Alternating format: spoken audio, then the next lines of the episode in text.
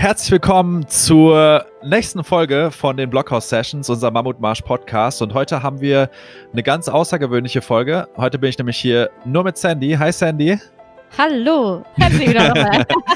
Und wir sind, wir, wir haben uns heute mal was Außergewöhnliches vorgenommen. Üblicherweise haben wir immer Gäste im Podcast und heute sind es nur wir beide, weil wir reisen jetzt einfach mal an die Highlights unserer Podcasts bisher und reden nochmal so ein bisschen über die Geschichten, die uns einfach beeindruckt haben, wo wir einfach das Gefühl hatten, da hat uns einfach jemand eine unfassbar eindrucksvolle Geschichte erzählt, aus der wir vielleicht sogar was lernen können. Und ja, dieser Podcast ist auch äh, Hike Alone Special Edition, mhm. weil der kommt genau vor dem Wochenende raus, an dem wir unser Hike Alone Event, oder es ist kein Event, also unseren Event-Ersatz in Dortmund haben, an dem wir quasi Leuten die Möglichkeit geben, alleine auf Touren zu gehen und wandern zu gehen. Und dieser Podcast soll auch so ein bisschen Wegbegleiter sein für unsere Hike Alone Wanderer. Und in dem Sinne, so, wollen wir direkt mal einsteigen, Sandy? Auf jeden Fall, ja. Und vor allem ist es auch, wir haben schon zehn Folgen jetzt veröffentlicht, also ist genau der richtige Moment für ein Recap und nochmal anzugucken, was wir alles schon Spannendes dabei hatten. Wow, zehn Folgen schon. Ich hätte es jetzt ja. gar nicht so genau sagen können. Und wir haben auch noch, wir, wir produzieren die Podcasts ja immer so ein bisschen vor. Das heißt, wir haben auch noch ein paar in petto, die noch nicht live sind und die noch nicht veröffentlicht sind. Und da gehen wir dann vielleicht auch schon auf äh, Lektionen ein und auf Geschichten ein, weil die einfach so gut passen. Und ihr könnt euch aber darauf verlassen, wenn ihr jetzt dann anfangt zu suchen, wo ist denn dieser Podcast, wo ist denn die Geschichte, ihr könnt euch darauf verlassen, das kommt alles, das wird alles veröffentlicht. Nur wir wollten nicht zurückhalten, wenn wir den Eindruck hatten, das ist einfach eine großartige Geschichte. Genau, und wir wollten uns ein bisschen entlanghangeln, dass wir anfangen mit Geschichten, die quasi durch ein Projekt gehen. Wir fangen bei einem Start an, schauen uns an, was Leute gemacht haben auf dem Weg und dann auch, was, wie es war, am Ende von so einem Projekt oder in ein Ziel einzulaufen. Also wir nehmen euch auch so ein bisschen in den zeitlichen Ablauf mit rein. Und ja, die Geschichte, die mir jetzt gerade als erstes einfällt, ist auch eine der ersten Geschichten, die wir im Podcast gehört haben. Das ist die von Anja Blacher, die als erste Frau ganz alleine durch die Antarktis bis zum Südpol gelaufen ist und bei Anja fand ich irgendwie so faszinierend, wie sie an die Sache rangegangen ist. Quasi, sie hat das gepackt, sie wollte dieses Projekt angehen und hat sich dann im Training zum Beispiel in der Züricher Innenstadt vier Autoreifen gezogen, um diesen, diese Anstrengung von dem Schlitten, den sie später um ihren Bauch geschnallt hat, zu simulieren. Und das ist irgendwie so das Bild, an das ich bei Anja denke. Dieses Commitment, die sie hat es gepackt, sie wollte dieses Projekt angehen wollte da als erste Frau alleine zum Südpol laufen und hat dann sich irgendwie so überlegt, okay, was mache ich jetzt, wie komme ich da hin? Und dann war so dieser Schritt, okay, sie muss erstmal mit Leuten sprechen, die ihr dabei irgendwie auf dem Weg helfen können und sie muss eben selber sich an diese Situation gewöhnen und komplett darauf trainieren, dann bereit zu sein für diesen Moment und hat irgendwie da in diesem Training alles in kleinste Schritte aufgeteilt. So, sie hat sich wie so davor ihren konkreten Plan gemacht. Okay, das ist mein Ziel, mein Projekt und jetzt was sind meine Schritte auf dem Weg dahin? Und bei Anja fand ich kam dieses äh, so schön rüber, dass sobald man eben, es einen packt und man dann sich entscheidet, okay, das ist jetzt ein Projekt, das gehe ich an, dann meinte sie dann direkt die aktiven Schritte planen und einfach machen. Ja, da sind, da sind eigentlich schon so viele wichtige Lektionen drin. Erstens, dieses, was sie sagt, sprich mit Leuten, die das gemacht haben. Ihr kennt das vielleicht alle und du kennst es vielleicht auch, Sandy. Wenn du einfach dich mit Menschen umgibst, die bestimmte Dinge gemacht haben, die bestimmte Dinge können, für die bestimmte Dinge normal sind, die für dich vielleicht irgendwann einfach auch außerhalb deines Denkens sogar waren, wo du dachtest, nee, ich bin nicht so ein Mensch oder so, dann fängst du auf einmal an, dich zu fragen, ah, vielleicht kann ich das auch mal probieren. Vielleicht mhm. kann ich das auch, vielleicht kann ich das sogar auch schaffen. Und ich glaube, dieses Phänomen, das ist ja, man sagt ja auch, wir sind der Durchschnitt der fünf Menschen, mit denen wir die meiste Zeit verbringen. Und ob das jetzt fünf sind oder ob das sieben sind oder zehn, ich glaube, da ist sehr viel Wahrheit dran, dass einfach unser Umfeld einen ganz, ganz wesentlichen Einfluss darauf hat, wie wir werden und wie wir uns entwickeln. Und was Anja macht, jetzt so im Gespräch wirkt, wirkt sie ja, du, du würdest nie auf die Idee kommen, dass sie solche Sachen macht. So, es ist, es ist fast eine Überraschung, wenn sie dann anfängt, ihre Geschichten zu erzählen. Sie könnte genauso einfach irgendwo im Büro sitzen und das ist halt ihr Job und das ist alles, was sie macht. Aber das ist es ja nicht. Das ist ja nicht alles. Also es ist ja nur, das ist ja anscheinend nur, und ich weiß gar nicht, wir haben gar nicht mit ihr drüber gesprochen, weil es halt so viele spannende Geschichten gab. Ich weiß gar nicht, was sie außerhalb ähm, dieses extremen Abenteuerlebens macht. Aber ich tippe, dass sie auch ein normales Leben führt und dass sie sich dieses Umfeld einfach bewusst schafft. Weil manche Leute haben halt einfach Glück und haben halt unfassbar erfolgreiche Menschen und unfassbar selbstbewusste Menschen und inspirierende Menschen, die halt einfach auf Abenteuer ziehen, die einfach die Dinge machen, die sie machen wollen, die halt einfach Dinge angehen. Manche haben das Glück und haben einfach diese Menschen um sich rum. Manche haben das ganz große Glück und das sind einfach die Eltern oder das sind einfach die besten Freunde, die halt, oder die Großeltern, die halt jeden Tag um einen rum sind. Und Anja hat quasi einen Hack dafür entwickelt und hat gesagt, okay, ich spreche einfach, ich suche mir einfach die fünf, sechs, sieben, zehn Leute raus, die einfach in dem Gebiet richtig was drauf haben und mach die einfach zu meinen Freunden und sprich mit denen und hör mir deren Geschichten an und schaff mir so ganz bewusst diesen Einfluss. Ja.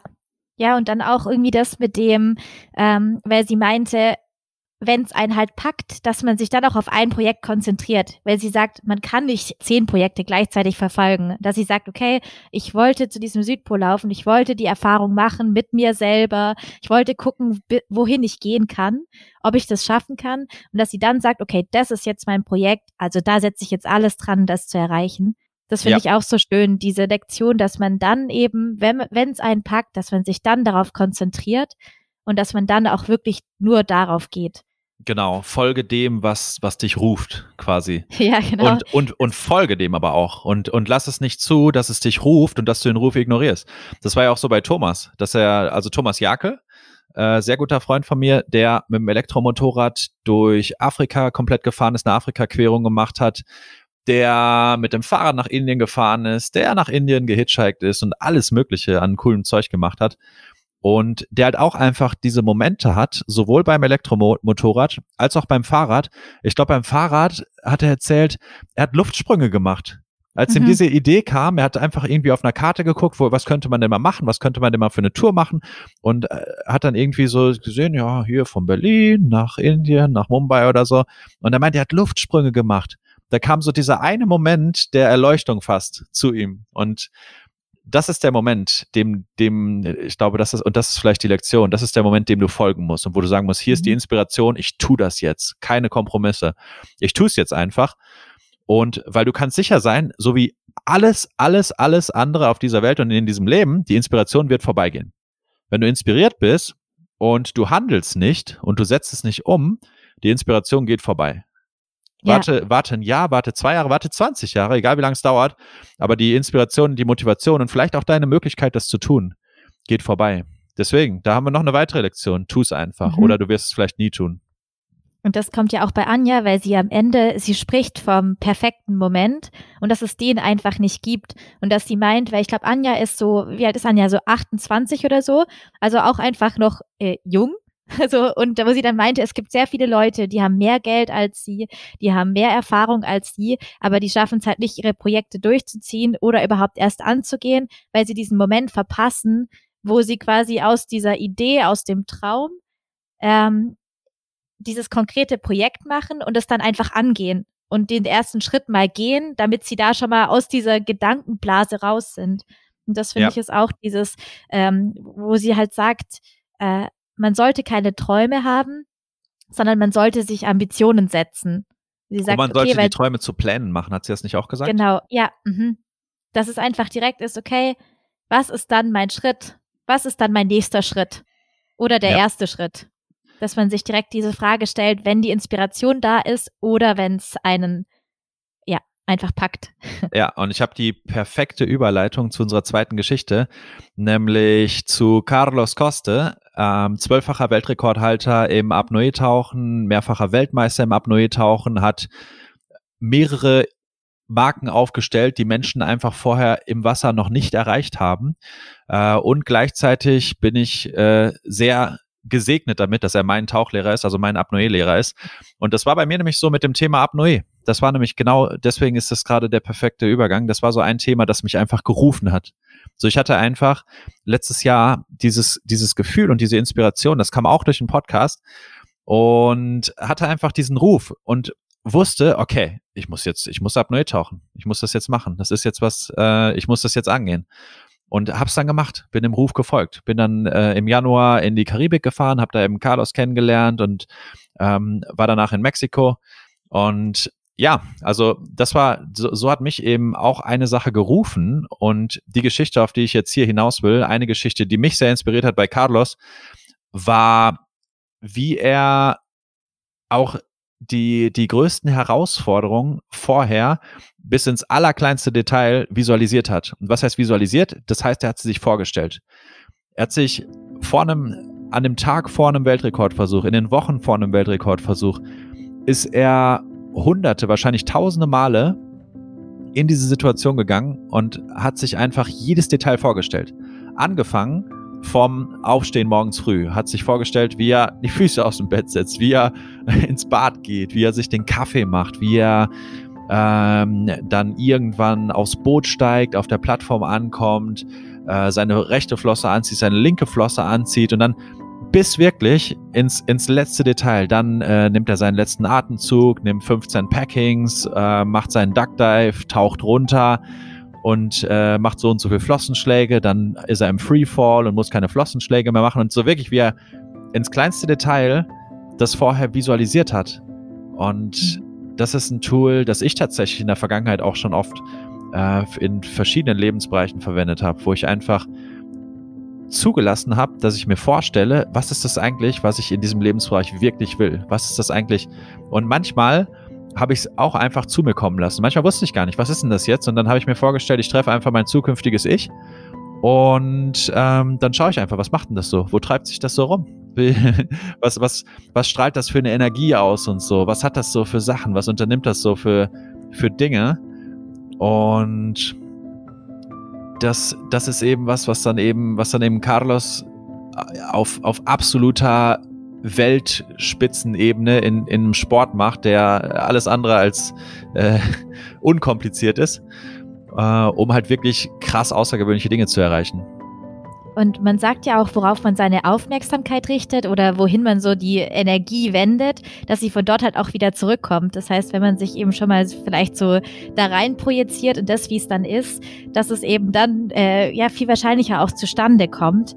Und bei Carlos fand ich auch so spannend, dass er halt gesagt hat, dass er sich das auch mit den Emotionen komplett vorstellt. Dass er meinte quasi, ich stelle mir dann vor, wenn ich davor bin, wie entspannt ich dann bin oder so. Ja. Ich bin komplett entspannt und so richtig happy und also so dieses ganze äh, drumrum auch so wirklich nicht nur Tagesablauf oder so, sondern alles, was empfinde ich dann in jeder Sekunde. Das fand ich auch irgendwie sehr bemerkenswert. Ja. Das habe ich auch von einem anderen äh, Apnoe-Taucher gelesen, äh, nachdem ich in, in der Phase in Mexiko mein Training viel aufgebaut habe. Der meinte, äh, ich, ich weiß nicht mehr, wie weit er, also im Streckentauchen, das ist quasi, hältst die Luft an, gehst unter Wasser und tauchst dann so lang so eine lange Strecke, wie du kannst. Und ich glaube, er ist da 220 Meter getaucht oder so. Und er meinte, ab 175 Meter erinnert er sich nicht mehr.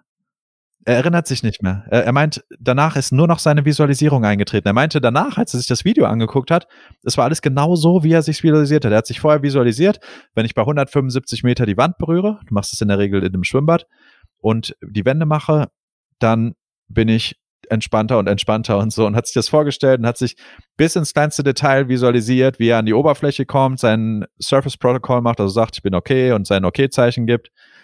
Und er meinte, er erinnert sich einfach nicht dran. Es ist einfach passiert, weil er sich vorher so einprogrammiert hat.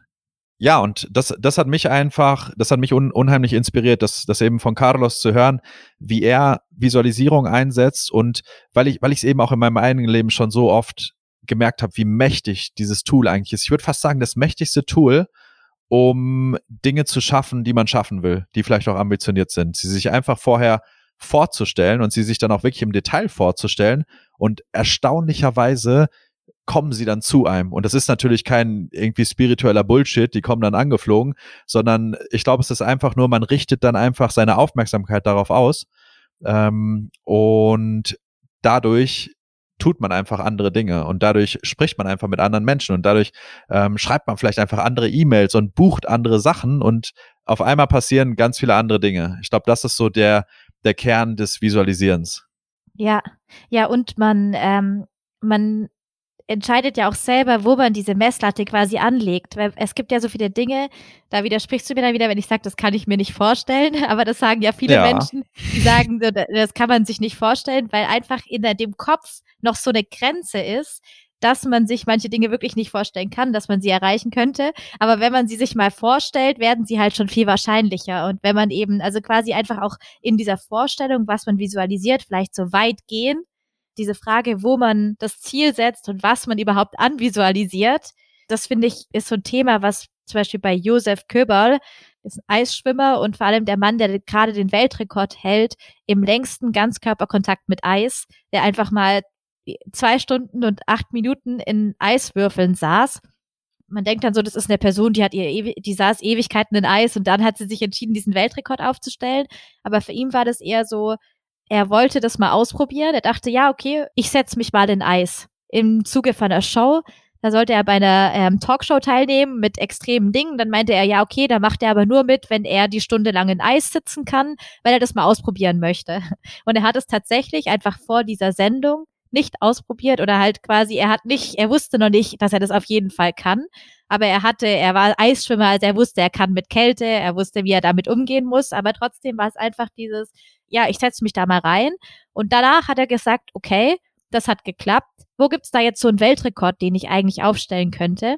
Und hat dann eben über Wim Hof erfahren und ist da eingetaucht und hat dann mit paar Wochen Training oder so, also es klang auf jeden Fall im Gespräch sehr, sehr einfach, hat er dann eben diesen Weltrekord aufgestellt und Wim Hof, also irgendwie so eine lebende Legende, um 15 Minuten überboten. Und die Geschichte zeigt auch so schön dieses, er hat dann was ausprobiert und dann hat er mal geguckt, okay, was ist denn noch so möglich? Was gibt's denn da so? Aber er konnte sich einfach vorstellen, dass er das kann und dass er dahin gehen möchte und hat sich dadurch wie auf diesen Weg gemacht und gefühlt überraschenderweise auch für ihn oder so sehr spontan dann so einen Weltrekord aufgestellt. Ja, das ist jetzt übrigens Geschichte drei, nur um euch ein bisschen Gesch äh, Orientierung zu geben, wo wir uns gerade entlang hangeln. Also ähm, quasi Anja war Nummer eins, einfach dieses äh, mit Menschen sprechen, das Commitment finden, einfach die Entscheidung treffen und planen, um etwas real zu machen. Dann äh, Visualisierung und Carlos war Nummer zwei und Geschichte von Josef ist jetzt Nummer drei unserer Podcast-Highlights. Und ja, also wie du schon sagtest, Sandy, Wim Hof ist wahrscheinlich vielen im Begriff. Wim Hof ist einfach mittlerweile äh, fast zum Guru mutiert, der, der Leute im, im Winter in Polen ähm, nur in Shorts bekleidet in die Berge führt und so. Also ist wirklich unfassbar, hat international einen richtigen Hype ausgelöst, hat auch in Holland einige interessante Studien angeregt und hat dann mit äh, Universitätskliniken zusammen Studien gemacht, in denen er nachweisen konnte, dass er bewusst mit seiner Technik und mit dem, was er macht, ein Endotoxin heißen die, glaube ich, also so ein Krankheitserreger, der nicht mehr wirklich krank macht, sondern der nun die Symptome hervorruft, dass er den bei sich und bei den Leuten, die er trainiert hat, die konnten eben diese Krankheitssymptome verhindern. Das heißt, die wurden initiiert mit einem Krankheitserreger quasi und sind nicht krank geworden. Das, was mhm. vorher eigentlich in der Medizinwelt für unmöglich gehalten wurde. Er hat es geschafft, sein Immunsystem zu beeinflussen. Das heißt, das ist wirklich absolut bahnbrechend.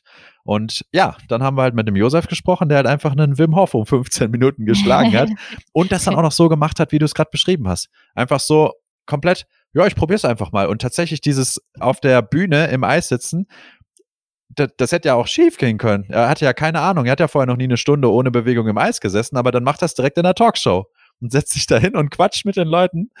Ja. und das, das, das macht's ähm, so beeindruckend, dass er wirklich dann auf so ein Niveau kommt und eigentlich auch an einen Punkt geht, wo viele Menschen sich wahrscheinlich einig wären, das überlebt man nicht. Das stirbt man. Wenn du, und er hat gesagt, ja, du musst halt gucken, dass das Eis nicht zu kalt ist. So minus vier bis zehn Grad nur. nicht so, nicht so minus 20, minus 30, nur so minus zehn bis minus, äh, minus vier bis minus zehn Grad kaltes Eis. Also in minus vier bis minus zehn Grad kaltem Eis hat er gesagt, dann, dann, dann geht das schon. Und dann sitzt er da zwei Stunden drin und ja, überlebt nicht nur, sondern meinte auch noch am Ende, ja, Das Ziel waren die zwei Stunden. Als ich gemerkt habe, ich schaffe die zwei Stunden, da habe ich schon, da ging dann auch meine Körpertemperatur wieder hoch. Auch wieder interessante Lektion. Der Kopf hat gemerkt, er schafft es. Also hat er die Körpertemperatur hochgepusht durch diesen, durch diesen mentalen Boost. Und dann nach zwei Stunden meinte er, ja, komm, jetzt versuchen wir mal noch zwei Stunden, fünf Minuten. Eigentlich geht's mir noch gut. Und dann hatten sie noch ein paar Probleme an der Tür der, zu seiner Box und dann haben sie, sind halt zwei Minuten acht draus geworden, aber er meint, ja, eigentlich ja. wusste ich schon, dass auch die 2,30 kein Problem wären. genau, stimmt. Währenddessen hat er sich ja noch äh, überlegt, was seine nächsten Ziele sind. Ja. Das fand ich auch sehr spannend. Aber vielleicht muss man dazu auch sagen, dass Josef schon ähm, äh, eine Veranlagung hat, mit Kälte klarzukommen. Nicht, dass jetzt alle Leute denken, okay, komm, ja, ja. ich, ich setze mich jetzt direkt mal eine Stunde in kochendes Wasser oder eiskaltes Wasser. in Kochen so, sowieso nicht. Das geht, das geht nicht gut. Geht gut. nein, äh, nein, also und äh, wer das wirklich ausprobieren will, dem würde ich empfehlen, sich den Podcast anzuhören mit Josef, weil er gibt ein paar Sicherheitshinweise. Zum Beispiel, ganz wichtig, niemals direkt nachdem man im Eis war, heiß duschen. Das kann einen Herzinfarkt geben, deswegen besser nicht ausprobieren, weil dann das eiskalte Blut aus den Fingern direkt quasi zum Herzen geführt wird, glaube ich, dadurch, dass man halt dann mit dem heißen Wasser so in Kontakt kommt. Ähm, ich weiß nicht ganz genau, was, was dahinter steckt, aber auf jeden Fall ist es gefährlich.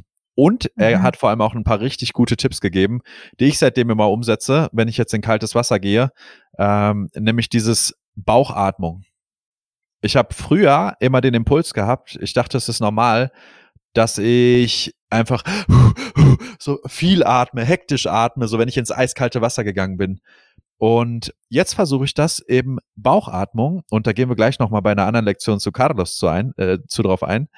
Ähm, ich versuche halt wirklich wie beim Apnoe-Tauchen einfach ganz ruhig vier Sekunden einzuatmen in den Bauch und nicht mehr zu atmen als sonst. Ich glaube, die meisten Leute atmen einfach mehr, wenn sie denken, tief atmen. Aber das tiefe Atmen bedeutet vor allem einfach die Tiefe der Lungen ausnutzen und auch nicht mehr ausatmen, als man normal ausatmen würde, aber das einfach langsam und entspannt zu machen. Und dadurch wird dann auf einmal dieser Gang ins eiskalte Wasser, der, bei dem ich früher immer hecheln musste und hektisch geatmet habe, wird auf einmal einfach. Auch weil man die Aufmerksamkeit so auf diesen Atem richtet und nicht auf dieses, oh, kalt, kalt, kalt, kalt, kalt. Ja, und jetzt hast du gerade schon so zwei richtig spannende oder so zwei Stichpunkte hier. Die Kraft der Gedanken und Atemzüge. Da musste ich jetzt direkt an William Trubridge denken. Genau, das ist Nummer vier. Highlight Nummer vier. Will Trubridge. Ist noch nicht draußen, die Folge. Wird zum Zeitpunkt, wenn diese Folge hier rauskommt, noch nicht draußen sein, aber kommt natürlich raus. Und ja, bei Will, ich glaube, dieser eine Satz, der mir immer wieder durch den Kopf geht, wenn ich an den Podcast mit Will denke, ist, das könnte jetzt der letzte Atemzug sein, den ich nehme. Und es war ein Gedanke, mhm. der ist ihm durch den Kopf gegangen, bevor er, oder ich weiß gar nicht, ob er es zu einer konkreten Situation erzählt hat oder ob er meinte, das passiert einfach manchmal. Aber er meinte, es passiert einfach manchmal, bevor er einen Weltrekord taucht.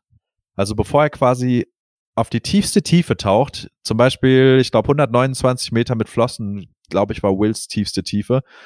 Ähm, wenn er auf 129 Meter runtertaucht, dann ist er oben an der Oberfläche und weiß, ich bin jetzt gleich weiß nicht, viereinhalb, fünf Minuten oder wie, wie lange das bei ihm dauert, diese, diese 130, bin ich jetzt gleich in diesem Wasser und der Gedanke geht dir durch den Kopf. Das könnte der letzte Atemzug sein, den ich nehme, während du gerade den letzten Atemzug nimmst, vorm Runtertauchen.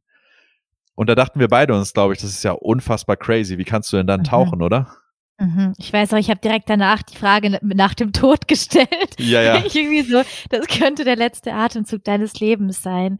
Ähm, ja, und äh, das finde ich so spannend, einmal aus diesem, aus dieser Lektion raus, dass auch die Leute, die ganz krasse Dinge getan haben, sich trotzdem wahrscheinlich den gleichen Gedanken und Ängsten oder sowas gegenüber sehen wie jeder Mensch. Also so, dass das jeder hat, dass man sich dann irgendwie so plötzlich bewusst ist von vielleicht auch einer Gefahr oder einem Risiko, was man gerade eingeht.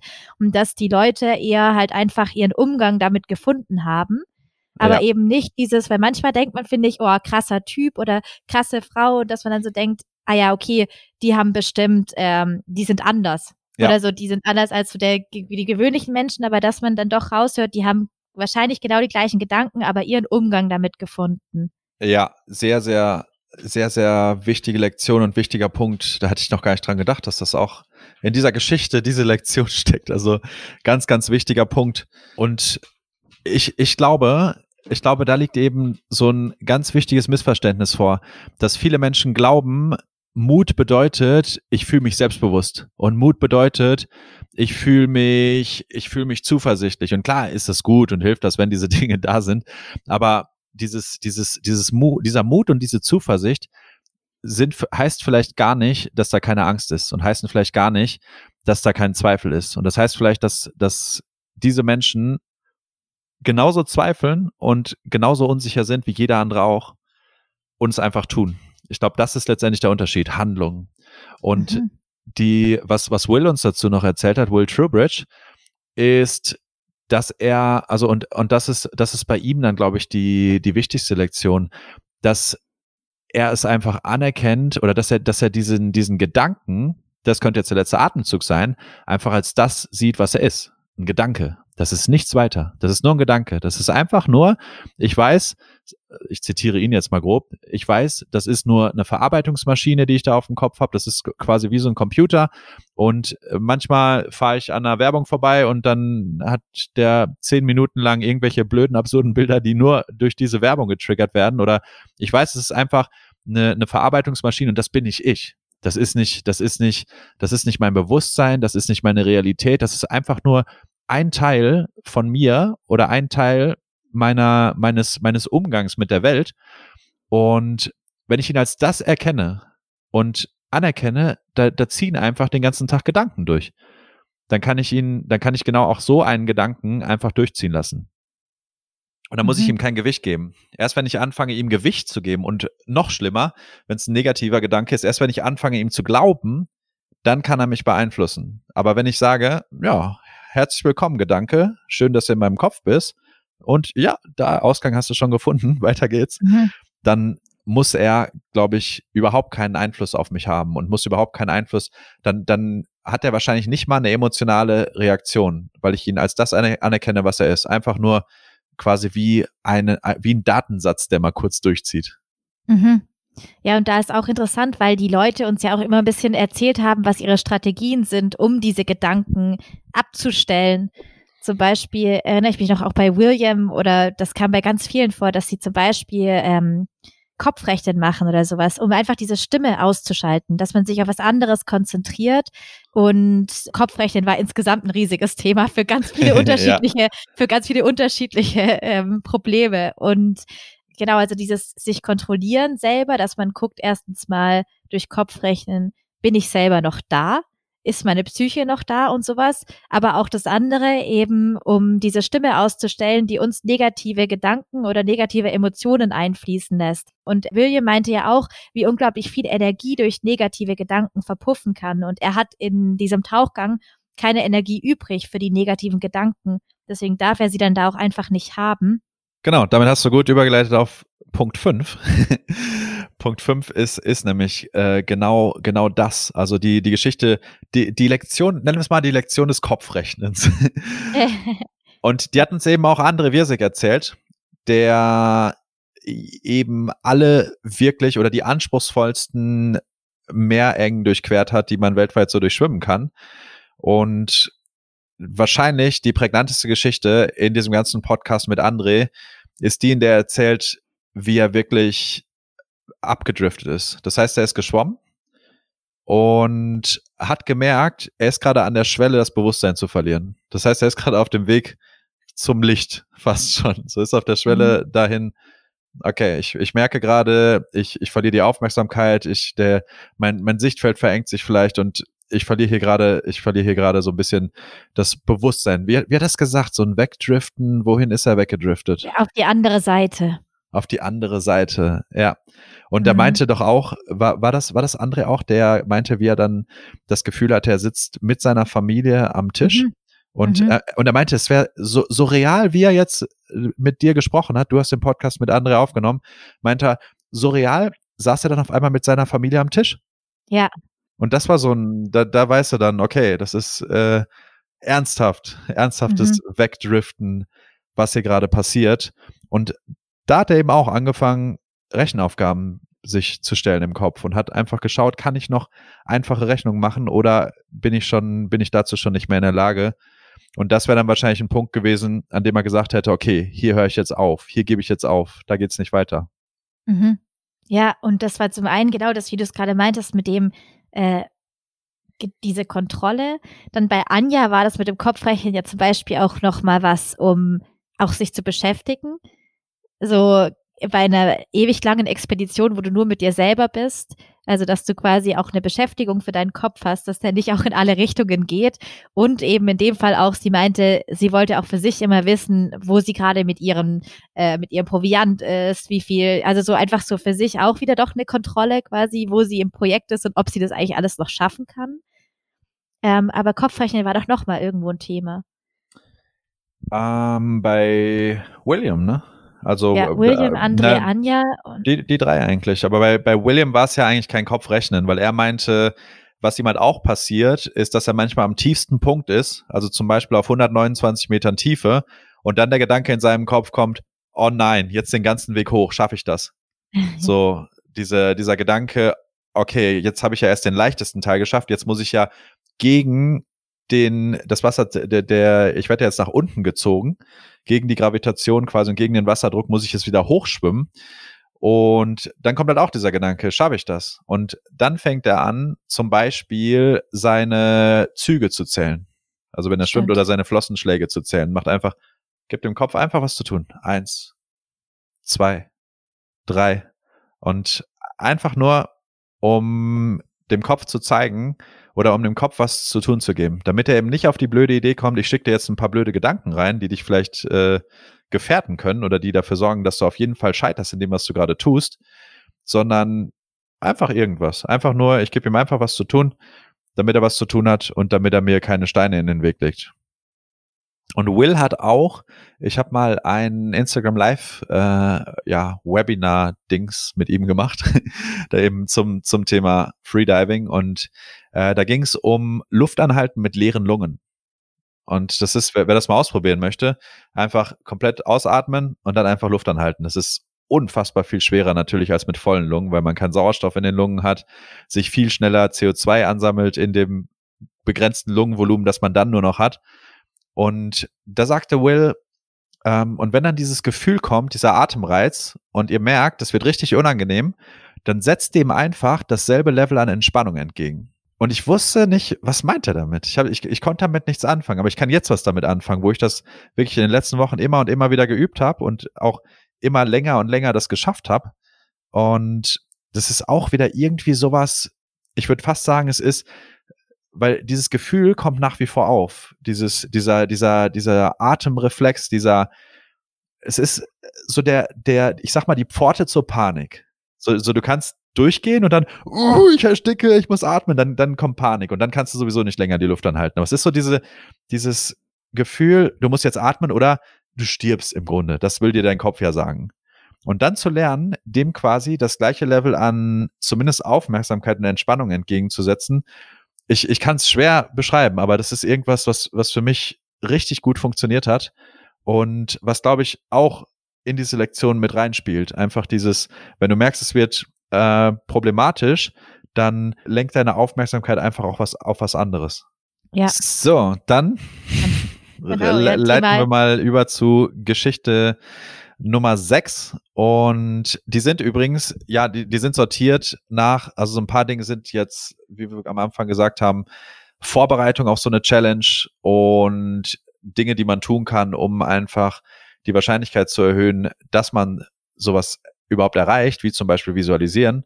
Aber sie sind in keiner Reihenfolge nach, nach Wichtigkeit. Und ich würde nämlich fast sagen, Lektion Nummer 6 wäre für mich wahrscheinlich eine der wichtigsten, die wir hier in der Liste haben. Und mhm. das ist ähm, die Lektion von Thomas. Ich habe mit ihm darüber gesprochen.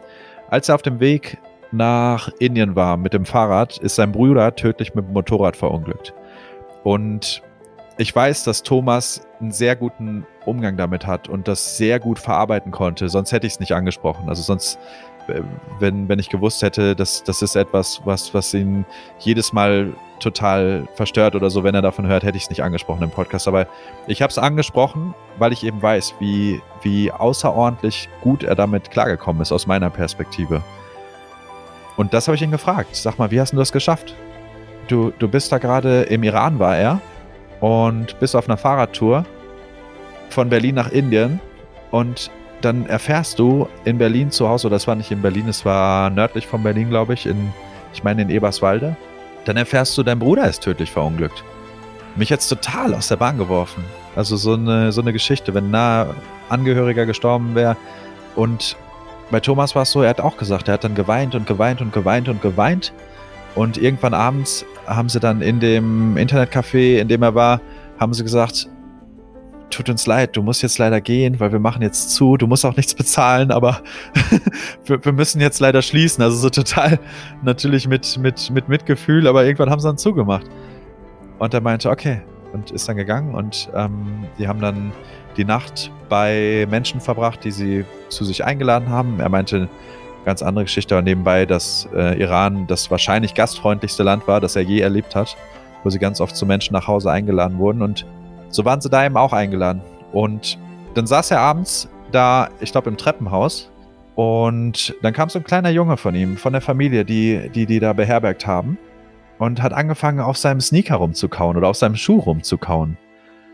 Und er meinte, irgendwie in dem Moment war es okay für ihn. Er meinte, in dem Moment, er hat das alles rausgelassen, er hat die ganzen Tränen rausgelassen, er hat es angenommen, wie es war und hat nicht versucht, das irgendwie zu überdecken oder irgendwie jetzt, ich muss jetzt tough sein, sondern hat es alles rausgelassen. Und er meinte dann in dem Moment, so irgendwie muss er lachen. Als er da den Jungen mhm. gesehen hat, der auf dem Schuh rumgebissen hat und meinte, dann kam so ein Gefühl von, ich glaube, Okayness hat er es genannt. Dass mhm. sich alles wieder okay angefühlt hat. Und dann am nächsten Morgen sind sie aufgewacht ähm, und haben, glaube ich, auf dem Dach geschlafen und meinte, hat so über die Wüste geguckt und meinte, ja, es ist doch alles okay. Mhm. Und da war es für ihn, da war es für ihn äh, in gewisser Weise hat er, ist er diesen inneren Weg, der für manche Menschen vielleicht ein Leben lang dauern kann, wenn sie so einen Menschen verlieren, innerhalb von wahrscheinlich einem halben Tag oder so gegangen. Und eine andere Geschichte von einer Schwere natürlich viel weniger gravierend, aber wo, wo er auch auf, auf einer Reise etwas Ähnliches oder wo ihm, wo ihm etwas Ähnliches begegnet ist, das war auf der Afrika-Durchquerung. Da hatten die, er und seine Freundin hatten sich vorher so ein Van gekauft, so ein Toyota, so ein, so ein Support-Van quasi, wo halt das ganze Equipment drin war und wo sie das Motorrad einladen konnten zur Not, wenn sie mal ein Stück irgendwie nicht mit dem Motorrad fahren konnten oder wenn das Motorrad kaputt ist. Ähm, ja, und nach irgendwie tagelangen Matschdurchfahrten und stecken bleiben und das Auto irgendwie immer wieder ausbuddeln, hatten die halt mehr oder weniger total Schaden an dem Auto. Und mussten dann das Auto fast verschenken, also haben es vorher irgendwie für 9000 Euro gekauft, haben dann noch 800 Euro dafür gekriegt und mussten irgendwie so fast ihr ganzes Equipment verschenken, weil sie halt nur noch mit dem Motorrad weiterreisen konnten und haben da eigentlich dann irgendwie 10, 12.000 Euro an diesem einen Tag verloren. Was für viele wahrscheinlich ein Grund wäre zu sagen, okay, das war jetzt der, der, absolute Tiefpunkt und das, das war jetzt der absolute Worst Case, was hier überhaupt passieren konnte, der hier gerade passiert ist. Und für ihn war es so, dass er gesagt hat, ja, und dann hat er irgendwie gemerkt, er war einfach dankbar, dass die Leute sich so freuen, die die Geschenke kriegen. Und er war dankbar auch zu sehen, wie seine Freundin auch einfach ihr Lieblingsparfüm und ihre Klamotten verschenkt hat und wie dass, dass, dass ihn das einfach mit Freude erfüllt hat und dankbar gemacht hat. Mhm. Und das sind, ja, und da waren, das sind so zwei Geschichten. Äh, ja, Sandy, du kannst gerne erzählen, äh, was so seine, was so seine Erklärung ist, wie er das schafft. Ja, da äh, auch zurück auf diese Geschichte mit seinem Bruder, da musste ich so dran denken oder mir ist da so eins im Gedächtnis geblieben, dass er meinte, sein Bruder war auch vielleicht einer seiner größten Lehrer, dadurch, dass er ihm diese Lektion mit auf den Weg gegeben hat, die er quasi lernen musste. Und das fand ich irgendwie so, so, so, es hat mich irgendwie so berührt. Auch ähm, wie er dann meinte, dass wir wahrscheinlich immer wieder die gleichen Lektionen vorgesetzt bekommen, bis wir uns halt mit ihnen auseinandersetzen oder bis wir sie halt bestehen, was auch immer wir in der Sekunde eigentlich lernen sollen. Und das ist eigentlich alles da, auch dieses andere mit, mit dem Van und so, dass alles bei ihm irgendwie so eine Lektion war, wo er sich so klar war, das hat mir jetzt das Leben gegeben jetzt stehe ich hier und irgendwie, wie gehe ich jetzt damit um oder was, was, äh, was lerne ich jetzt daraus? Aber so dieses, ähm, ja, eine Sache, die mir auch bei ihm so so einprägend in Erinnerung geblieben ist, ist, dass er meinte, dass man sich verabschieden soll oder sich lösen soll manchmal von Plänen und das jetzt halt akzeptieren, wie es ist, dass man in der Präsenz ankommt und dass zum Beispiel in dem Fall das jetzt halt ist, ähm, zum Beispiel der Van ist kaputt, was machen wir jetzt? Oder mein, mein Bruder ist verunglückt und ähm, wie gehe ich jetzt, wie kann ich weitermachen? Also so einfach diese, dieses, ähm, davor gab es einen Plan, nämlich zum Beispiel der Plan wäre gewesen, mein Bruder lebt Ewigkeiten und meine, mein Van fährt mit mir bis, macht mit mir die gesamte Reise mit und dann ist irgendwas passiert, was diesen Plan unterbrochen hat. Und dann, wie er sagt, so sich dann eben diese Fähigkeit zu haben, sich dann neu zu orientieren und irgendwie damit jetzt umzugehen. Und da sagt er ja dieses, wenn er gestresst ist von Situationen, dann immer nur, wenn der Plan und die Realität nicht mehr übereinstimmen. Ja. Und dass er dann sozusagen loslässt vom Plan, um wieder in der Realität anzukommen und ihm das dann eben bei solchen Lektionen oder in so schwierigen Momenten irgendwie hilft, äh, neue Wege zu finden oder dann eben da auch so eine, äh, ja, die, diese Situation mal anzunehmen, um dann daraus eben solche anderen Gefühle zu entwickeln, wie zum Beispiel, okay, schwieriger Moment, der Van ist kaputt, aber ich erlebe gerade Dankbarkeit dafür, wie wir alle damit umgehen können und äh, dass hier gerade was Schönes eigentlich daraus entsteht, indem ich allen Menschen die Sachen gebe und so. Ja, das ist bei mir irgendwie bei Thomas sehr in Erinnerung geblieben. Ja, und als ich ihn dann wirklich ja mal versucht habe, drauf festzunageln, so was, was, was genau, was genau passiert dann in dir drin, da sagt er ja, da, das, das, was er denkt, was so der Kern des Ganzen ist oder der Punkt ist, an den er dann kommt, ist, dass er sich eingesteht, ich weiß nicht, was das Beste für mich ist. Und er weiß nicht, ob es nicht, und das klingt brutal, das zu sagen, ob es nicht das Beste für ihn war, dass sein Bruder gestorben ist, weil er dadurch Lektionen gelernt hat, die er wiederum in die Welt tragen kann, die er mit uns hier teilen kann, wo er einfach sein Leben mit verändern kann und andere Leben verändern kann. Er weiß es einfach nicht. Und wenn man, egal welche Situation das ist, und ich glaube, das ist, das ist, das ist etwas, das sehr, sehr schwer ist anzunehmen. Und da könnte ich verstehen, wenn jetzt viele Widerstand spüren. Aber ich, ich würde fast argumentieren, fast egal welche Situation, oder wahrscheinlich könnte man es verallgemeinern, egal welche Situation es ist, egal was passiert, ich, alles, alles, was ich, wenn ich sage, das ist schlecht für mich, wenn ich sage, das hat negative Einfluss, negative Einflüsse auf mein Leben, dann ist es immer eine Interpretation. Und wenn ich ganz ehrlich mit mir bin, dann weiß ich nicht, ist es wirklich gut für mich oder ist es schlecht für mich? Und wenn man an den Punkt ankommt, dann können sich die Dinge ganz automatisch verändern, weil dann lassen wir die Interpretation los, dann lassen wir los, oh, nur der richtige Partner kann mich glücklich machen oder nur dieser Job kann mich glücklich lassen, weil wir wissen es nicht. Weißt du, manchmal, manchmal verfolgen wir Ziele jahrzehntelang, nur mal am Ende zu merken, das war's nicht. Mhm. Das ist einfach anders. Jetzt bin ich Weltmeister geworden, jetzt habe ich den Weltrekord gebrochen, aber in mir drin ist ja alles noch genauso wie vorher. Oder jetzt habe ich irgendwie diese Position erreicht und verdiene, weiß nicht, 500.000 Euro im Jahr. Aber ich fühle mich ja gar nicht anders. Wir wissen es einfach nicht. Wir wissen einfach nicht, welche Auswirkungen verschiedene Dinge auf uns haben. Und deswegen war das für mich wahrscheinlich eine der wichtigsten Lektionen. Und ich kenne Thomas ja schon eine ganze Weile. Also ich habe viele, viele solcher Dinge schon oft auch bei ihm gesehen und, und gehört. Aber ich glaube, also das war auch für mich nochmal ein sehr, sehr wertvoller Reminder, ähm, dass ich, dass ich einfach, dass ich mir die Dinge sehr viel einfacher machen kann, wenn ich oft anerkenne, hey, ich habe da vielleicht eine Idee, wie mein Leben aussehen soll, aber ich habe keine Ahnung, ob das der beste Weg für mich ist. Deswegen, wenn dann der mhm. Plan sich ändert, wenn das, das Schicksal, das Leben, wer auch immer das ist, ähm, mir was anderes vor die Füße wirft, dann erkenne vielleicht einfach an, hey, vielleicht ist das gut so. Vielleicht ist es das nicht. Ich weiß es einfach nicht. Ich lasse es einfach geschehen und ich gehe damit um. Ja, und das ist irgendwie Loslassen als Stichwort und ähm, Akzeptanz auch. Ja. Weil, also so bei, bei Loslassen, also generell dieses Schaffen, was du gerade meintest, Ideen halt loszulassen, Ideen von sich, äh, Pläne, all das, was wir so in unserem Kopf, diese Konstrukte, die wir aufgebaut haben. Und dann aber auch Akzeptanz. Und weil durch diese Akzeptanz, glaube ich, erst dieses Ganze entstehen kann, dass was Neues dann kommt. Und dann hat wahrscheinlich auch das mit der Akzeptanz ganz viel mit Präsenz dann halt im Moment zu sein zu tun, dass ich jetzt einfach das mal akzeptiere und hinnehme.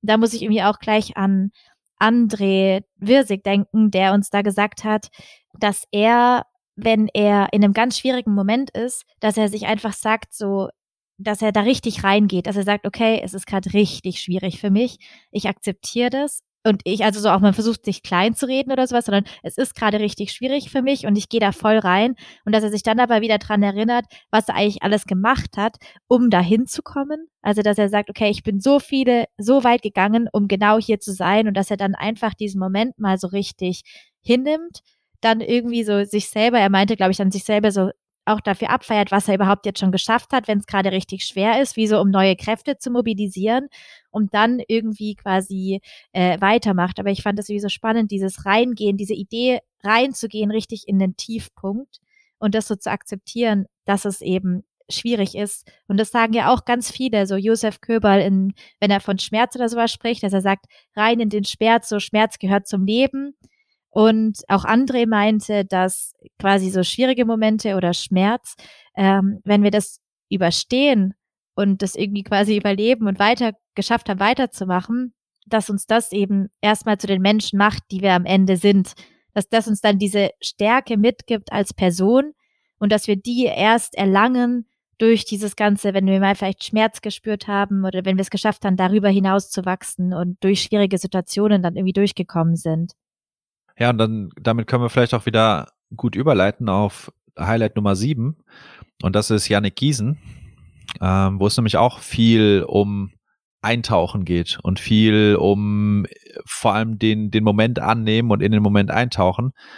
Und es ist tatsächlich auch das, bevor ich Yannick kannte und bevor ich das erste Mal mit ihm gesprochen habe, ähm, kurz für alle, die den Podcast nicht gehört haben, Yannick ist zum Beispiel 3000 Kilometer am Stück nach St. Petersburg marschiert ohne Zelt, ohne irgendwas, hat sich unterwegs noch immer Unterkunft organisiert und ist mit 60 bis 70 Kilometer Tagesschnitten, was schon, ich würde fast sagen, Weltklasse ist, also richtig, richtig ambitioniert und richtig viel Strecke gemacht, ist er 3000 Kilometer am Stück von Wuppertal nach St. Petersburg marschiert. Und aber schon bevor ich das erste Mal mit ihm über dieses Projekt gesprochen habe und ihn im Grunde noch gar nicht kannte, habe ich irgendeinen alten Blogbeitrag von ihm gelesen, in dem er eben auch sagte, wenn er eben auf solchen Touren ist und wenn er lange Wanderungen macht, dass manchmal er gar nicht mehr weiß, gibt es überhaupt noch eine Trennung zwischen dem Feld, durch das ich gerade marschiere und mir? Oder sind wir eins? Und er meint, und dann, dann vergehen auf einmal Stunden und Stunden und Stunden. Der weiß gar nicht mehr, gehe ich gerade oder kommt das Feld mir entgegen?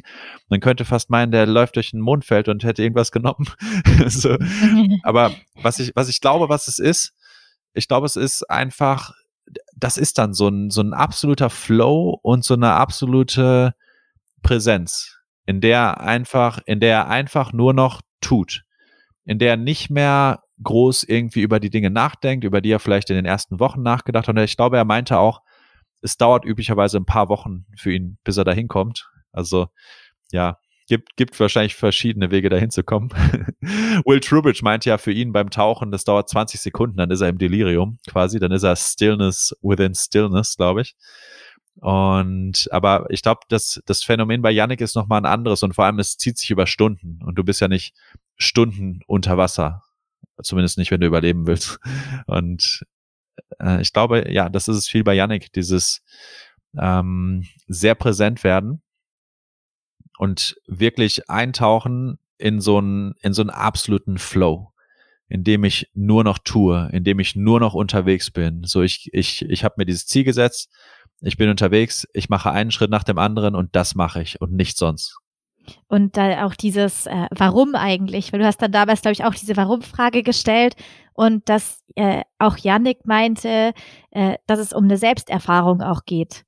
Ja. Wenn man eben dann sich selber in eine komplett andere Situation bringt und dieses Thema Selbsterfahrung kam ja auch bei ganz vielen Leuten vor. Also so Anja, die meinte, sie will, will wissen, ob sie das schaffen kann und wie es ist, das zu machen. Aber auch hier Josef oder äh, ganz viele unterschiedliche Leute haben mir gesagt, dass sie sich diesen Herausforderungen vor allem auch aus einem Interesse an einer neuen Selbsterfahrung angehen. Ja, das haben, ich glaube, das, das haben sogar alle gesagt. Und okay, man muss auch sagen, es ist wahrscheinlich nicht sehr in Mode zu sagen, ich mache das, um den Rekord zu haben, damit ich danach im Fernsehen Wobei, sitze. Einige haben auch zugegeben, äh, es ist ja schon ein Ego-Trip. Echt? Wer hat das zugegeben? Ja. Ja, äh, wollen, glaub, wir, wollen wir niemanden nee, anschuldigen. Nee, jetzt, aber ein paar, haben, ein paar haben das gesagt. Oder auch so, weil, weil man geht ja schon auch, sie meinten ja schon, sie wissen ja, sie gehen auch Risiken ein und sie wissen, ja. sie haben Menschen oder so, die sie lieben und sie sind ja nicht also so einzelne, sondern das, sie sind immer Teil von dem Konstrukt und wissen ja auch, dass was sie manchmal tun, äh, halt Risiken birgt und dadurch haben schon viele auch zugegeben, dass es dann auch ein Ego-Trip ist, der dahinter steckt. Ja, das stimmt. Aber das, dieser Aspekt Selbsterfahrung, ich glaube, bei fast allen, mit denen wir gesprochen haben, war, war das die, die Kernmotivation. Einfach mhm. die, dieses, die, sie waren fast süchtig nach dem, was sie da getan haben. Ich glaube, sonst quält man sich auch nicht so oft. Ja, und diese Neugierde, also einfach, wohin kann ich mich selber bringen? Ja, okay. Weiter mit Nummer 8. Mhm. Nummer 8, okay. Sind wir wieder zurück im Wasser und im Eis, nämlich Carlos Coste. Es gab eine Situation, in der er in Nizza, glaube ich, auf einem Wettkampf war und zu dem Zeitpunkt in der, in der Disziplin Constant No Fins, also einfach ähm, konstantes Gewicht und keine Flosse, auf 57 Meter tauchen wollte. Und 57 Meter, äh, der heute ist das, gehen die Leute da sehr viel tiefer. Zu dem Zeitpunkt waren es halt einfach, es war seine persönliche Bestmarke. Ich glaube, in der Disziplin hat er keine Weltrekorde aufgestellt, aber es war halt einfach eine unfassbare Marke für ihn zu dem Zeitpunkt. Und beim Apnoe ist es immer so, vor allem bei Wettkämpfen, dass es eine Leine gibt und man taucht an dieser Leine runter und kommt dann irgendwann unten an, am tiefsten Punkt und taucht dann wieder auf und bringt dann von unten so einen Tag mit, um nachzuweisen, okay, ich war wirklich an diesem tiefsten Punkt. Und so läuft das üblicherweise ab. Und Carlos war quasi auf der einen, an der einen Leine und nebenan ähm, ist einer der bekanntesten Freediver zu der Zeit, ein Italiener, getaucht, der zu dem Zeitpunkt noch, glaube ich, tiefere Leistungen hatte als er. Und der ist hochgekommen und hat dann auf dem letzten Stück einen Blackout. Das heißt, er ist bewusstlos geworden. Das passiert, wenn man ähm, vor allem auf den letzten paar Metern eben nicht mehr genug Sauerstoffdruck, nicht mehr genug Partialsauerstoffdruck im Blut hat. Im Grunde, einem geht die Luft aus, einfach gesagt. Und der Druck wird wieder äh, weniger. Ähm, ja, und was das dann bei Carlos gemacht hat, er hat halt angefangen zu zweifeln. Logischerweise. Also sein Tauchgang stand irgendwie drei Minuten bevor. Und er hat dann angefangen und hat, hat sich erzählt und seine Gedanken haben dann angefangen zu kreisen und haben ihm erzählt, ah, heute ist nicht der richtige Tag, ich, ich sollte abbrechen, ich probiere es einfach morgen wieder und jetzt heute und ah, das, die Bedingungen sind nicht gut. Und hat es aber geschafft, innerhalb von drei Minuten an den Punkt zu kommen, an dem er gesagt hat, okay, ab geht's, jetzt tauche ich. Also hat dann quasi wieder angefangen, ruhig zu atmen. Dann irgendwann gibt es einen Countdown und dann weißt du, okay, jetzt ist dein Startfenster oder jetzt ist dein Tauchfenster. Und ist dann losgetaucht und meinte, selbst bei 10, 15 Metern, als er schon in die Tiefe gegangen ist, selbst bei 10, 15 Metern gingen ihm wieder die Gedanken durch den Kopf, ah, nein, es ist nicht der richtige Tag heute, die Bedingungen sind Mist, dreh einfach um, das ist nicht das Richtige. Und dann ist er tatsächlich unten angekommen bei 57 Metern, was aber natürlich nur der einfachere Teil ist. Dann musst du ja alles wieder hochschwimmen. Aber meinte zu dem Zeitpunkt schon, ja, ich habe es geschafft, ich bin unten angekommen. So meinte, hatte schon fast so, so, so ein Erfolgserlebnis und ist dann wieder hochgekommen und es war der perfekte Tauchgang. Und was ich hieran vor allem beeindruckend finde, ist, wie unfassbar gut er darin sein muss, einen, eine, eine, einen äußeren Umstand der, der ihn ja offensichtlich in der Situation wirklich auch affektiert hat, also der ihn wirklich berührt hat und wo er wirklich angefangen hat zu zweifeln und der ihn richtig verunsichert hat, wie er es geschafft hat, mit diesem äußeren Umstand umzugehen und an den Punkt zu kommen, an dem er wieder bereit war, okay, da ist jetzt, da sind jetzt diese Gedanken, da sind diese Zweifel, aber ich handle jetzt einfach und ich tue es jetzt einfach. Und eine Sache, die da absolut essentiell bei ist, ist, glaube ich, einfach das Atmen. Und das erklärt er auch im Podcast, und in, in ganz kurzer Form ist es im Grunde vor allem zur Entspannung die, die tiefe Bauchatmung. Und tief heißt in dem Fall auch nicht mehr atmen, als ich normal atmen würde. Aber ich konzentriere mich einfach auf, darauf, in den unteren Teil meiner Lungen zu atmen. Und das mache ich, wenn mein Bauch rauskommt, dann weiß ich, ich atme in den unteren Teil meiner Lungen. Und ich atme nicht in die Brust. Und wenn ich nur das mache, und wenn ich dann noch ein bisschen kürzer einatme, als ich ausatme, zum Beispiel vier Sekunden ein, acht Sekunden aus, fünf Sekunden ein, zehn Sekunden aus, das sind so typische Rhythmen, ähm, die, die er uns beigebracht hat, dann äh, ist das ganz spannend, wie man nur durch dieses Atmen, wie das, wie das fast so, so, eine, so eine direkte Stellschraube ist, wie so ein Knöpfchen ist, an dem man drehen kann. Und dann innerhalb von Minuten fühlt man sich wieder entspannter. Egal, was irgendwie gerade passiert ist, wenn man gestresst ist und sollte man meinen, ja, pff, da muss ja niemand je mehr gestresst sein. Warum, warum sind wir gestresst? Weil wir oft nicht an so ein Zeug denken, weil wir es dann nicht machen, weil wir sagen, ah, nee, aber ich muss ja erst noch das und das erledigen. Ähm, und nicht uns einfach hinsetzen und sagen, ah, okay, ich atme jetzt mal zehn Minuten und gucke, ob es mir besser geht. Ja, und auch spannend, dass er wirklich auf diesem Weg runter öfters noch drüber nachgedacht hat, er kann ja gleich umdrehen.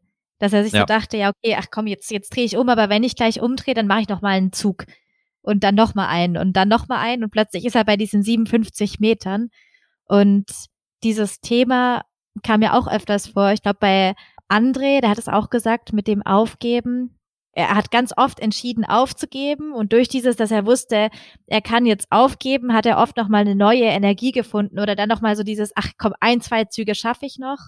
Und dieses Thema Aufgeben kam auch hier bei deinem Freund Vladi, Vladi. Mhm. ja nochmal vor, ne? Weil er hat also hier Vladi äh, war mit Basti beim allerersten Mammutmarsch dabei. Genau, da kommen wir jetzt zu, leiten wir über zu Geschichte Nummer 9. Ja, genau, du kannst gleich noch die ganze Geschichte erzählen, aber du bei ihm fand ich so spannend, dass er am Anfang sagte, dass er währenddessen halt tausendmal aufgegeben hat. Oder ich glaube 30 Mal. Er hat eine genaue Zahl genannt, 30 Mal aufgegeben während dieses Laufes. Ich lasse dich aber erzählen, was eigentlich seine Geschichte ist. Ah, das ist auf jeden Fall eine gute Geschichte. Also die ist auf jeden Fall dieses, du kannst es so oft aufgeben, wie du willst, solange deine Füße weiterlaufen. Das ist ja auch so ein Spruch. In englischer Form haben wir den oft beim Mammutmarsch schon. Ich glaube, der steht auf unserer Homepage direkt. Und den habe ich von Dan Millman, den äh, Thomas auch anspricht in seinem Podcast. Das äh, ein, ein Buch, das jeder Mensch in seinem, wenn jeder Mensch in seinem Leben nur ein Buch lesen sollte, dann sollte es Dan Millman, The Way of the Peaceful Warrior sein, würde ich empfehlen. Und äh, eben dieser Dan Millman hat, hat äh, gesagt, es ist ganz egal, wie oft du aufgibst, solange deine Füße weiterlaufen. Jetzt mal einfach, einfach auf Deutsch paraphrasiert. Und das ist die Lektion äh, bei Carlos. So, deine Gedanken schießen dir quer und du kannst trotzdem weiter runtertauchen. Und das ist die Lektion bei Vladi, der eben bei, ja, beim ersten offiziellen Mammutmarsch 2013, also der erste, nachdem Philipp und ich auf eigene Faust äh, vorher losmarschiert sind, da war er dabei. Ähm, und der Podcast kommt vor diesem hier raus, ja. Das heißt, den könnt ihr euch alle schon anhören. Ja, der hat das eben auch genauso erzählt, dass, dass der Kopf ganz oft an dem Punkt war, an dem er aufgegeben hat und die Füße aber einfach weitergelaufen sind. Und das ist auch eine Geschichte, die ich zum ersten Mal wirklich verinnerlicht habe und die mich, die mich zum ersten Mal wirklich berührt hat bei Dean Carnasis, unserem hoffentlich noch Podcast-Gast, mit dem wir schon einen Podcast-Termin hatten, wo wir wirklich, wo Sandy und ich hier im, im, äh, in der Podcast-Software waren und auf ihn gewartet haben und er meinte, ah, Leute, ich komme irgendwie nicht rein. Und dann haben wir noch zehn Dinge probiert. Dann haben wir gesagt, na komm, wir nehmen, wir nehmen einen Skype-Call auf und komm, wir machen es, wir, wir schieben es nach Zencaster, eine andere Software, die wir mal irgendwann kurz ausprobiert hatten. Und haben also wirklich noch alles probiert, um es irgendwie hinzukriegen, aber wir schaffen es noch. Wir schaffen es noch. Wir schaffen es doch, ja. Ähm, der, der schreibt in seinem Buch ähm, Ultramarathon Man die Geschichte, in der er, ich glaube, zum ersten Mal einen 220-Meilen-Rennen macht. Also da ist ja so ein äh, Staffelrennen, was andere quasi, andere laufen da jeweils einen Marathon oder so oder sogar auch nur zehn, zehn Meilen oder so. Und er hat das halt komplett alleine gemacht. Und das ist auch mhm. witzig, wie dann Leute irgendwie bei, bei Meile 200, wo er dann natürlich schon völlig im Arsch war, los, durchhalten, Junge, du schaffst das, gleich hast du deine 10 oder so. Und er hat dann einfach schon 200 Meilen hinter sich.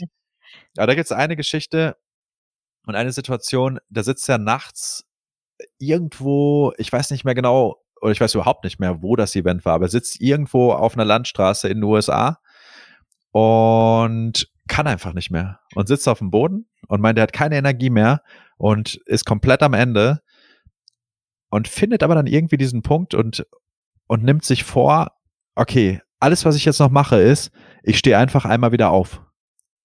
Und alles, was ich dann mache, ist, ich mache jetzt einen Schritt nach vorne. Und das macht er. Macht er diesen Schritt so und leidet und macht diesen Schritt. Und dann sagt er, okay, jetzt, wo ich schon mal hier bin und diesen Schritt gemacht habe, gehe ich jetzt zu dem Busch da vorne und geht dann zu dem Busch da vorne und so schafft es halt Schritt für Schritt für Schritt. Und ich glaube, er nennt es, er nennt es sogar die Lektion der Baby Steps, wie er halt Schritt für Schritt es schafft von dem Punkt, an dem er komplett erledigt war. und aufgegeben hatte, wieder dahin zu kommen, indem er dann einfach nochmal, ich weiß auch nicht mehr, an welchem Punkt er da war, aber einfach nochmal Dutzende Meilen gelaufen ist. Das war noch in der Nacht. Also wie er dann einfach nochmal, keine Ahnung, 70 Meilen oder so gerannt ist. Ja, und das ist ja genau diese Lektion hier, die du bei ihm Baby Steps oder bei uns einfach insgesamt vielleicht des nächsten Schrittes, die bei uns im Podcast immer wieder vorkommt. Dass ja. man sich, dass die Leute sich immer wieder fragen, entweder kann ich meinen nächsten Armzug beim Tauchen noch machen oder auch Anja, die es auch meinte, so die einzige Frage, die sich dann stellen muss, ist, ähm, kann ich meinen nächsten Schritt schaffen? Und nicht weiter. So, ich muss noch ja. nicht gleich gucken, ob ich bis ans Ende komme, sondern meine Frage ist einfach nur, hier stehe ich, das ist der nächste Schritt und den gehe ich und dann gehe ich den nächsten Schritt und den nächsten Schritt und plötzlich bin ich am Ziel. Aber dass wir sozusagen im Moment sich nicht mit mehr auseinandersetzt als mit diesem einen nächsten Schritt, der vor einem liegt. Genau, weil sonst wirkt es vielleicht total überwältigend. Wenn ich da am Fuße des Everest stehe oder des K2 und ich gucke da hoch, dann denke ich mir vielleicht, ach du Scheiße, wie soll ich das denn schaffen? Wie soll ich jemals da hochkommen? Oder auch, wenn man sowas noch nie gemacht hat und äh, meldet sich für einen Mammutmarsch an und man steht da und auf der Startlinie, na, am Anfang ist man noch, ist man noch motiviert. Aber dann nach zehn Kilometern fragt man sich, oh nein, jetzt noch 90 Kilometer, wie soll ich das denn machen? Und da ist es oft einfacher, einfach nur den nächsten Schritt zu machen und zu merken, mhm. ah, okay, der war okay, den, den habe ich geschafft, der, der, der war machbar und dann den nächsten Schritt. Und natürlich nicht bei jedem Schritt, dann irgendwann verliert man sich hoffentlich wieder im Flow. Aber wenn man an diesen Punkt kommt, an dem man das Gefühl hat, ich muss jetzt aufgeben, ist es, glaube ich, echt ein ziemlich wertvolles Werkzeug, dass man sich mhm. einfach, mhm. dass man sich einfach klar macht oder dass man sich einfach fragt, kann ich noch einen Schritt gehen? Und das mhm. funktioniert in jedem Bereich. Das funktioniert genauso mhm. beim Luftanhalten. Wenn man Luft anhält und irgendwann guckt man zwangsläufig auf die Uhr, weil die, weil man halt sehen will, habe ich schon irgendwas Nennenswertes geschafft oder bin ich noch, bin ich noch irgendwie bei, bei ein paar Sekunden? Ähm, da ist es genauso, dass, dass, dass man irgendwie, wenn man sich nur fragt, schaffe ich noch eine Sekunde, schaffe ich noch fünf Sekunden, dann wird es deutlich mhm. einfacher, als wenn ich mich frage, schaffe ich noch zwei Minuten. Ja, und auf, äh, auf alles bezieht sich das auf Leistung und in Bezug auf Training und auch generell, wie man an Projekte rangehen kann. Auf, also diese erste Schrittlektion, die steckt irgendwie in so vielen Ebenen, weil zum Beispiel auch bei einem Projekt, also quasi, dass man in kleinen Schritten denkt die man sozusagen auch wirklich umsetzen kann. Oder auch beim Training, dass jeder Schritt, den man geht, einen dann überhaupt erst sich selber so kennenlernen lässt, dass man, wenn man an die Grenze kommt, weiß, kann ich die jetzt noch verschieben oder also auch so diesen Moment zu finden, wann mu muss man aufhören, wann kann man immer weitergehen. Dass das ja auch was ist, was zum Beispiel durch so äh, Training, also alles, was man schon mal gemacht hat, diese jeden Schritt, den man gegangen ist, der einen dann dazu bewegt, in diesen Momenten dann eben weiterzumachen, beziehungsweise jetzt in Bezug zum Beispiel auf Training, einen dieses Handwerk mitgibt, dann weiterzumachen und zu wissen, hier geht noch mehr. Ich kann jetzt den nächsten Schritt gehen und also so diese Erfahrung, die dahinter steckt, die man dann dadurch mit sich bringt. Ja, und vor allem, wenn man noch nie an den Punkt gegangen ist, dann, dann weiß man auch, okay, da geht ja anscheinend noch richtig viel mehr. David mhm. Goggins, den wir, um den wir noch kämpfen für einen Podcast, ähm, der, der hat diese äh, 40% Rule aufgestellt. Und der sagt, in der Regel, wenn wir denken, wir sind am Ende, sind wir bei 40 Prozent. Und das kann man nicht mhm. verallgemeinern, weil es halt ganz viele verschiedene Bereiche gibt. Ich glaube, wenn du beim Luftanhalten denkst, du bist erledigt, am Anfang schon, dann bist du sicherlich erst bei 40 Prozent, aber wenn du es eine Weile geübt hast und du hast das Gefühl, du, du kannst nicht mehr weiter, dann bist du sicherlich noch nicht bei 40 Prozent. Aber so das Prinzip dahinter finde ich wichtig. Und so, Vladi hat ja gesagt, er war wirklich an dem Punkt, wo er im Wald war und dachte, komme ich hier wieder raus? Wo er dachte, ich, wenn ich mich jetzt hier hinsetze, dann muss ich doch sterben. Da kommt keiner mehr. Weil er war der Letzte und dann meinte, da kommt keiner mehr. Und ich habe gesagt, aber dann hättest du doch gewusst, dass Basti irgendwann kommt und nicht rausholt. Nee, ich dachte, da kommt keiner mehr. Ja. Und was, ja. das, was das tut, ist, glaube ich, wenn du das, wenn du das Ganze überstehst und, und wenn du an, wenn du, wenn du auf diese Widerstände triffst und das schaffst, die zu überwinden, dann gibt es dir, glaube ich, hinterher dieses Gefühl, okay, was soll mich jetzt noch aufhalten? Das war ja das, wo Vladi dann auch, mein, meine Lieblingsstelle im Podcast, wo er dann über, über seine Superhelden, über seine Mutation zum Superhelden spricht.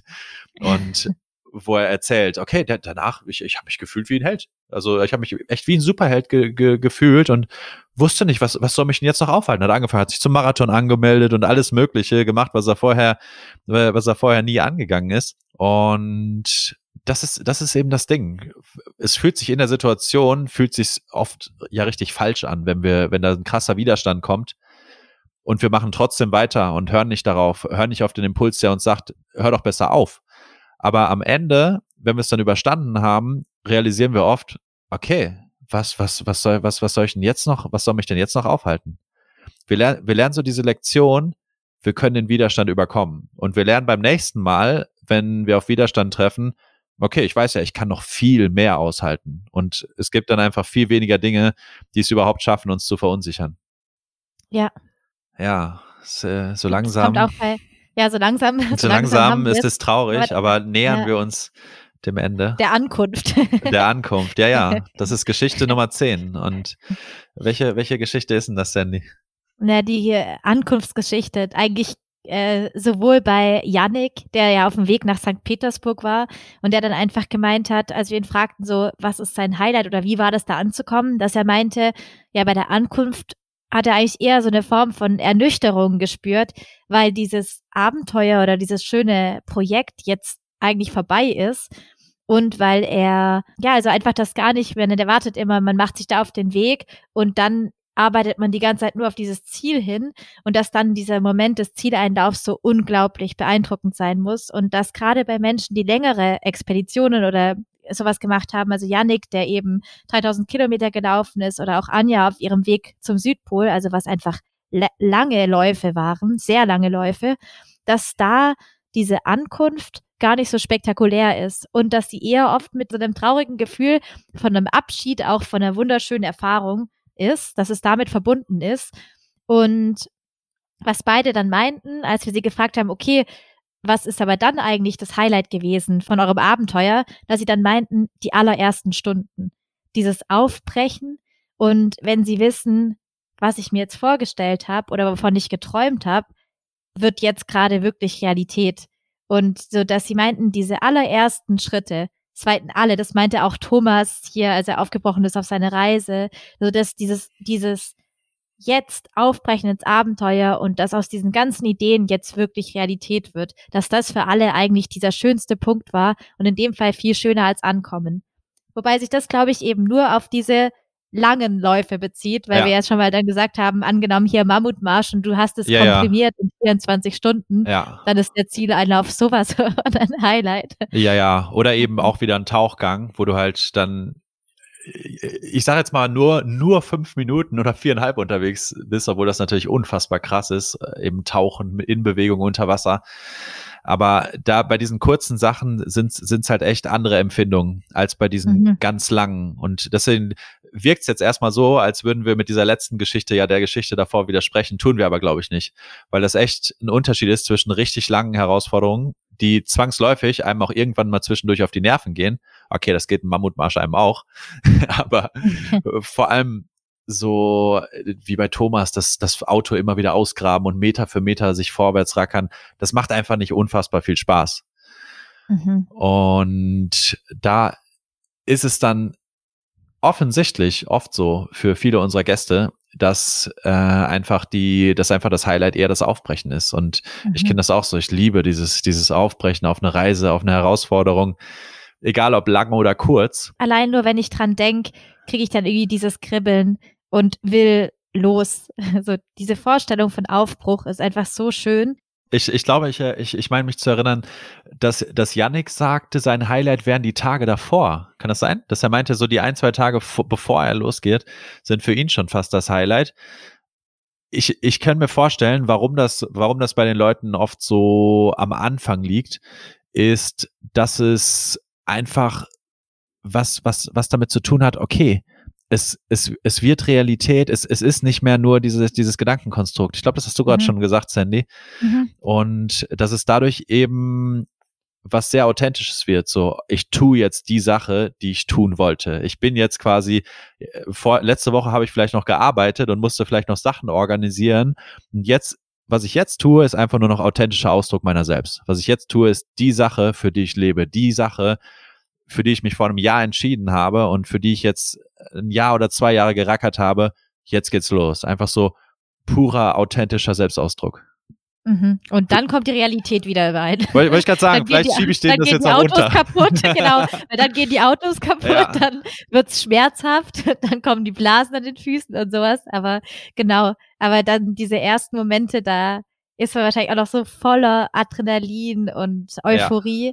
dass dann, äh, ja, da denkt man halt dann, irgendwie jetzt kann man alles schaffen. Und die ja. Aufregung. Die Aufregung spielt, glaube ich, auch eine ganz große Rolle. Ja, der Aufbruch ins Unbekannte, was, was komplett Neues tun, sich selbst herausfordern. Ich glaube, es sind einfach mhm. viele Dinge. Und ich, ich glaube, was wir ja gerne machen am Ende eines Podcasts, wir gehen nochmal kurz so die Highlights durch. Ich glaube, das machen wir hier nicht, weil ich traue es uns nicht zu, jetzt nochmal die zehn Geschichten durchzugehen, ohne noch eine halbe Stunde dran zu hängen, mindestens. Ja.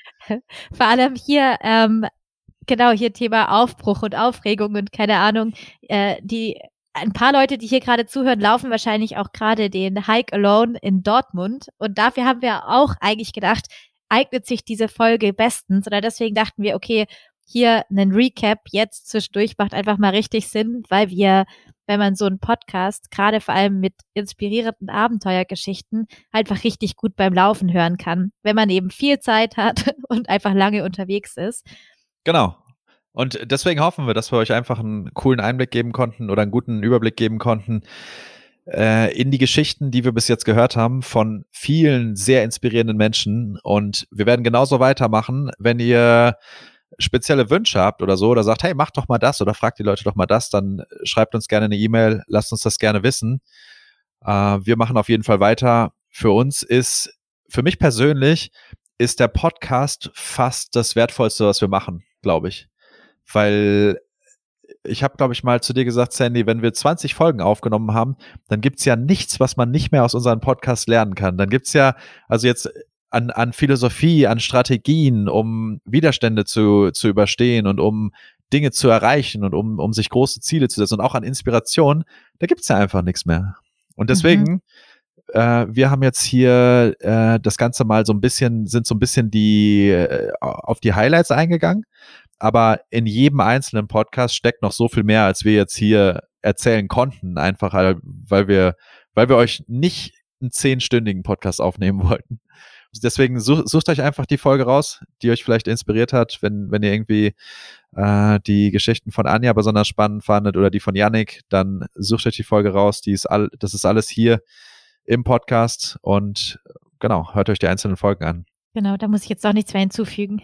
Ach, das war auch dein, das war dein nee, Satz. Nee, das war nicht meins. Ich wollte gerade sagen, weil du meintest, da gibt es keine Lektion, die man nicht draus ziehen kann. Dazu wollte ich dann noch das sagen mit, vor allem, weil in jedem Podcast wir einfach mit einem Menschen sprechen, der eben keiner dieser Menschen ist irgendwie so ein Superheld.